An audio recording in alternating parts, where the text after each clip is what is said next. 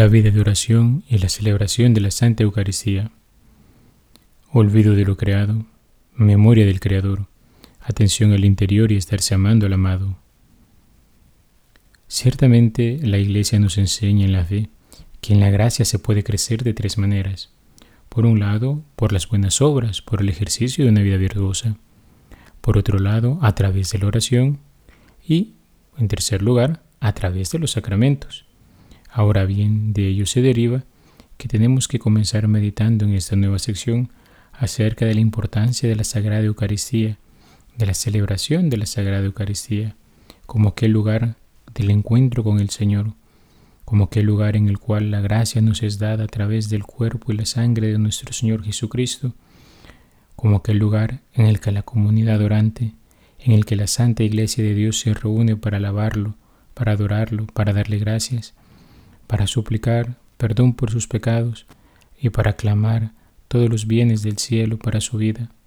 Es un punto tan importante a considerar dentro de la vida espiritual de todo cristiano, porque en él vemos el modo en que vivimos unidos a la iglesia de nuestro Señor, celebrando la sagrada liturgia. Ya los padres reunidos en el Concilio Vaticano II nos han recordado su trascendental importancia para nuestra vida espiritual. Ellos decían, la liturgia es la cumbre a la cual tiende la actividad de la Iglesia y al mismo tiempo la fuente de donde emana toda su fuerza, pues los trabajos apostólicos se ordenan a que, una vez hechos hijos de Dios por la fe y el bautismo, todos se reúnan para alabar a Dios en medio de la Iglesia, participen en el sacrificio y coman la cena del Señor. Por su parte, la liturgia misma impulsa a los fieles a que, saciados con los sacramentos pascuales, sean concordes en la piedad ruega a Dios que conserven en su vida lo que recibieron en la fe y la renovación de la alianza del Señor con los hombres en la Eucaristía enciende y arrastra a los fieles a la premiante caridad de Cristo. Por tanto, de la liturgia, sobre todo de la Eucaristía, mana hacia nosotros la gracia como de su fuente, y se obtiene con la máxima eficacia aquella santificación de los hombres en Cristo y aquella glorificación de Dios, a la cual las demás obras de la Iglesia tienden como a su fin. Constitución Sacrosantum Concilium número 5. De ahí que convenga detenernos a meditar en nuestro itinerario cuaresmal acerca de la grandeza del misterio de la Eucaristía, a fin de que participemos cada vez más plenamente en el sacramento de nuestra fe y así dispongamos rectamente nuestros ánimos, pongamos nuestras almas en consonancia con nuestra voz y colaboremos a la acción de gracias que se nos da en cada celebración. En cierta ocasión, un muchacho japonés que se preparaba a recibir el bautismo había seguido en su catecumenado el orden de los temas usuales en los textos de religión, quién es Dios, la Santísima Trinidad, la creación, Jesucristo, etc. Cuando después ya de bastantes clases le llegó el turno de la Eucaristía, luego de la explicación dijo aquel joven, ¿y si Dios está ahí, por qué no me lo habían dicho antes? Lo que este joven había manifestado es simplemente un hecho que muchas veces pasamos por alto. La Sagrada Eucaristía es el regalo más grande que Jesús nos dejó, pues en ella no solo se nos comunica una gracia particular por la cual somos santificados, sino que se nos da al mismo Dios.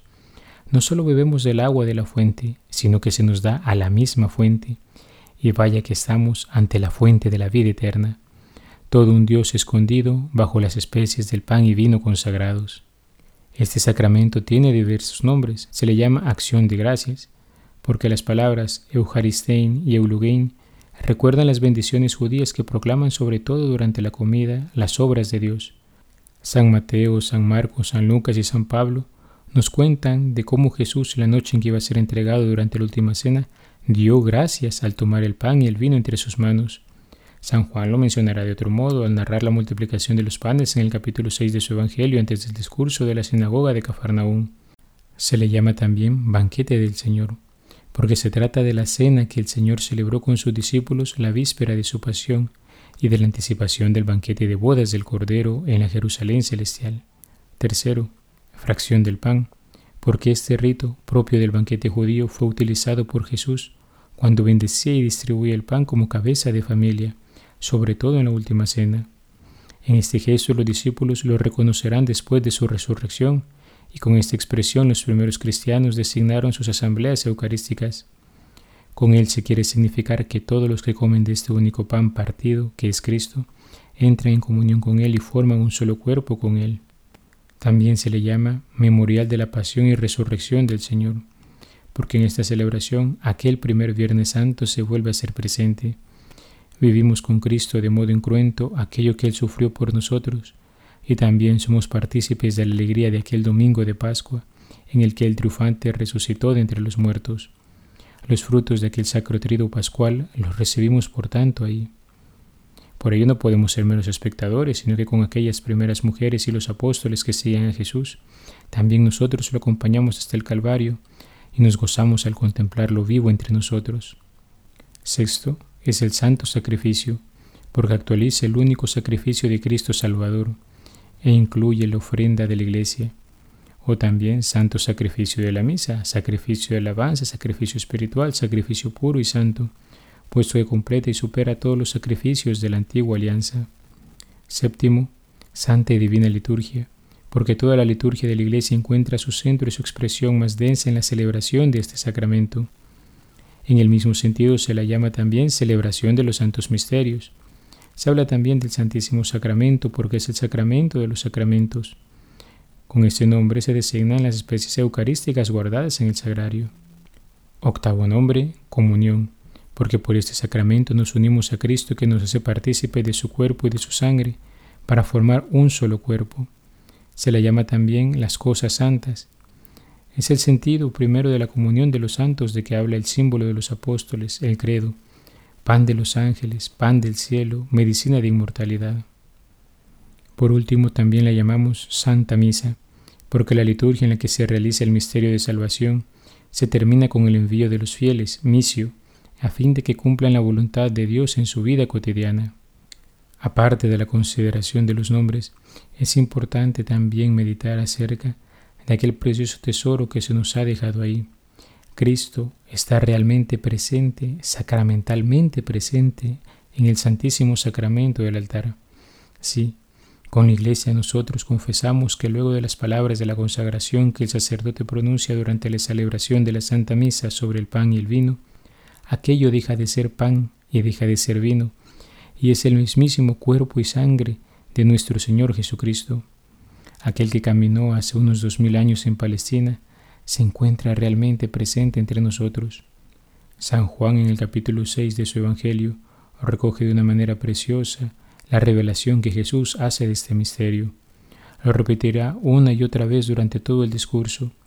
Quien come de este pan y bebe de este vino, está comiendo y bebiendo del cuerpo y la sangre del Señor.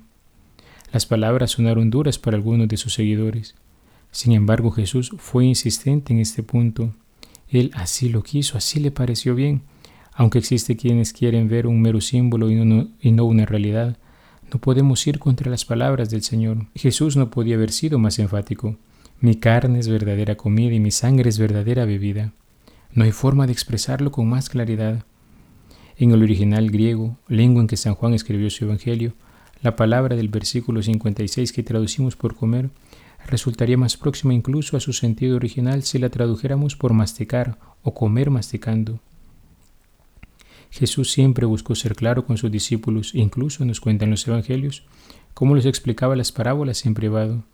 Y así tenemos para nosotros la explicación, por ejemplo, de la parábola del sembrador. Podemos encontrar muchos incidentes parecidos en los Evangelios, y sin embargo, en este de Cafarnaúm, Jesús no hace ningún intento para hacer volver a sus discípulos y decirles que lo han entendido mal. No lo hace por la sencilla razón de que lo han entendido perfectamente, y por eso hay unos que se van y algunos también se quedarán. Lo que les faltó a los primeros fue la fe, y Jesús con tristeza los ve partir. Cordemos, como le dijo a Pedro, ¿También ustedes quieren marcharse? Nosotros hemos de contestar con el apóstol. Señor, ¿a quién iremos? Tú tienes palabras de vida eterna, y nosotros creemos que tú eres el Hijo de Dios. Con los obispos reunidos en el Concilio de Trento, también nosotros afirmamos, por la consagración del pan y del vino se opera el cambio de toda la sustancia del pan en la sustancia del cuerpo de Cristo nuestro Señor, y de toda la sustancia del vino en la sustancia de su sangre la Iglesia Católica ha llamado justa y apropiadamente a este cambio transustanciación. La presencia eucarística de Cristo comienza en el momento de la consagración y dura todo el tiempo que subsistan las especies eucarísticas. Cristo está todo entero presente en cada una de las especies y todo entero en cada una de sus partes, de modo que la fracción del pan no divide a Cristo. Qué precioso todo cuanto hemos dicho hasta este punto sobre este santo sacramento, pero no podemos dejar de profundizar en el modo en que hemos de acercarnos a Él y los frutos que produce en nuestra vida. Cada vez que participamos en la Santa Misa estamos viviendo un encuentro personal, comunitario con Cristo vivo. Por tanto, no podemos ser indiferentes. Es Jesús, el amor de nuestras vidas, aquel que nos ha amado y que murió por nosotros para hacernos gozar de la felicidad eterna junto a Él. El Señor nos dirige una invitación urgente a recibirle en el sacramento de la Eucaristía.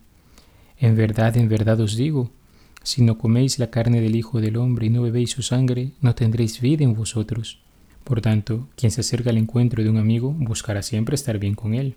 Si le ha fallado, busca pedirle perdón, puesto que es un gozo estar en la presencia de aquel que nos ama.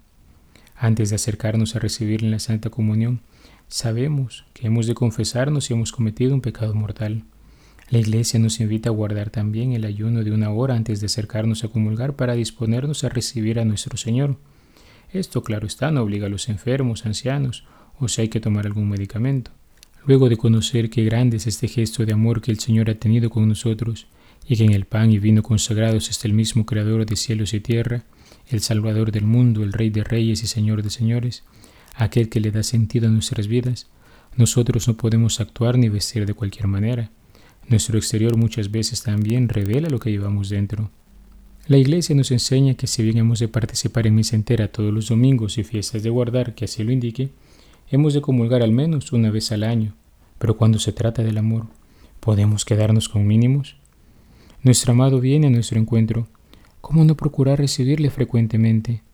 Incluso contempla el Código de Derecho Canónico que podremos recibirlo hasta dos veces en un mismo día.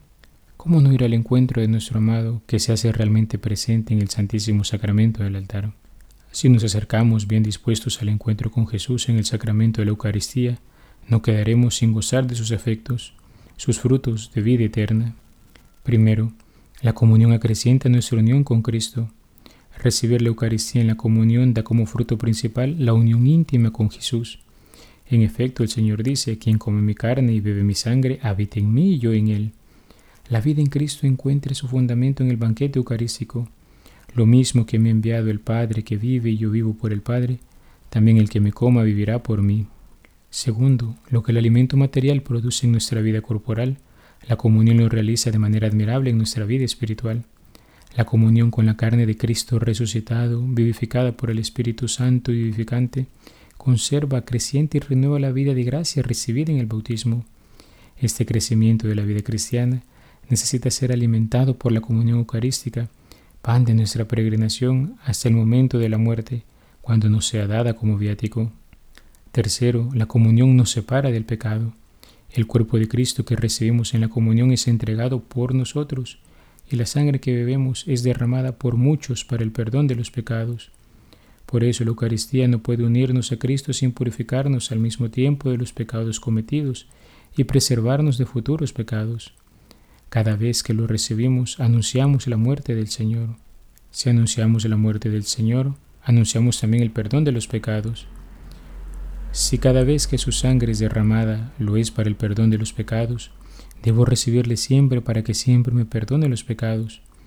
Yo que peco siempre, debo tener siempre un remedio, decía San Ambrosio. Como el alimento corporal sirve para restaurar la pérdida de fuerzas, la Eucaristía fortalece la caridad que en la vida cotidiana tiende a debilitarse, y esta caridad vivificada borra los pecados veniales. Dándose a nosotros, Cristo reaviva nuestro amor y nos hace capaces de romper los lazos desordenados con las criaturas y de arraigarnos en Él. Quinto, por la misma caridad que enciende en nosotros, la Eucaristía nos preserva de futuros pecados mortales. Cuanto más participamos en la vida de Cristo y más progresamos en su amistad, tanto más difícil se nos hará romper con Él por el pecado mortal. La Eucaristía no está ordenada al perdón de los pecados mortales, esto es propio del sacramento de la reconciliación, pero lo propio de la Eucaristía no es menos importante, es el sacramento de los que están en plena comunión con la Iglesia, la Eucaristía nos lleva a ser uno con el cuerpo místico de Cristo. La Eucaristía hace la Iglesia. Los que reciben la Eucaristía se unen más estrechamente a Cristo. Por ello mismo Cristo une a todos los fieles en un solo cuerpo, la Iglesia. La comunión renueva, fortifica, profundiza esta incorporación a la Iglesia realizada ya por el bautismo. Séptimo, la Eucaristía entraña un compromiso en favor de los pobres. Para recibir en la verdad el cuerpo y la sangre de Cristo entregados por nosotros, debemos reconocer a Cristo en los más pobres, sus hermanos, como nos dice San Mateo en el capítulo 25. San Juan Crisóstomo, meditando en esto, haría una hermosa reflexión dirá, ¿has gustado la sangre del Señor y no reconoces a tu hermano? Deshonras esta mesa, no juzgando digno de compartir tu alimento al que ha sido juzgado digno de participar en esta mesa. Dios te ha liberado de todos los pecados y te ha invitado a ella, y tú aún así no te has hecho más misericordioso. La Sagrada Eucaristía es un misterio que nos abraza a los cristianos de una manera sin igual. Y cuando decimos que sus frutos son de vida eterna es porque cuando nosotros nos acercamos a ella, estamos recibiendo ya un anticipo de la gloria futura. No es casualidad que clamamos en la Santa Misa, Maranatá, ven Señor Jesús. En ella proclamamos su segunda venida, gloriosa y majestuosa, los cielos nuevos y la tierra nueva, la comunión plena y feliz con Dios junto con los ángeles y los santos. Recordemos, la celebración eucarística es la más grande oración de alabanza que como cuerpo de Cristo tributamos al Padre en el Espíritu Santo, pero también son celebración de la Sagrada Liturgia, la que se realiza en la celebración de los otros sacramentos, en la celebración de los sacramentales y de modo especial en el canto de los salmos con la liturgia de las horas. Lo expresa bellamente el padre Juan Arintero en su obra titulada Evolución Mística. Después de los sacramentos vienen los sacramentales, que ordenan o preparan con respecto a ellos y el uso de todas las cosas que la Iglesia consagra para fomentar la piedad cristiana y la santificación y purificación de los fieles, y para estrechar la relación de los miembros de las tres iglesias iglesia purgante, militante, triunfante. Entre esas cosas figura el devoto empleo del agua bendita, que recibida con verdadero espíritu, tanta importancia tiene para preservarnos de las infestaciones diabólicas y purificarnos.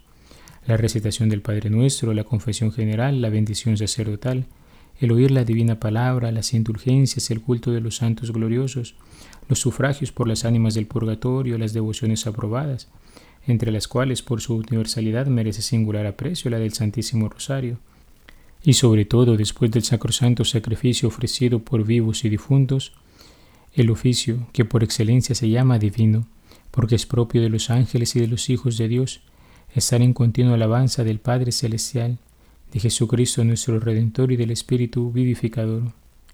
Recordemos, queridos hermanos, que si bien es cierto que el rezo de la liturgia de las horas, el canto del oficio divino, no es algo privativo de sacerdotes y religiosos, sino que está abierto a todos, para que todos puedan aprovechar de sus gracias. El hecho mismo de que haya hombres y mujeres que dediquen y consagren su vida a la oración y al canto de los salmos es para nosotros un motivo de alegría, porque en ellos la Iglesia vive orando sin cesar, orando frecuentemente, orando por siempre, Cuántas gracias y beneficios innumerables se nos brindan en la oración que unidos como miembros del cuerpo de Cristo, familia de Dios, pueblo sacerdotal, elevamos a gloria de la Trinidad Santísima. Tan importante es prepararnos debidamente a la celebración, de modo que interiorizando los misterios que celebramos, podamos crecer en santidad uniéndonos cada vez más a Cristo. He sido el Padre Juan Carlos Cuellar desde la parroquia Santa Alicia en Altavista. Que Dios te bendiga. Alabado sea Jesucristo, por siempre sea alabado.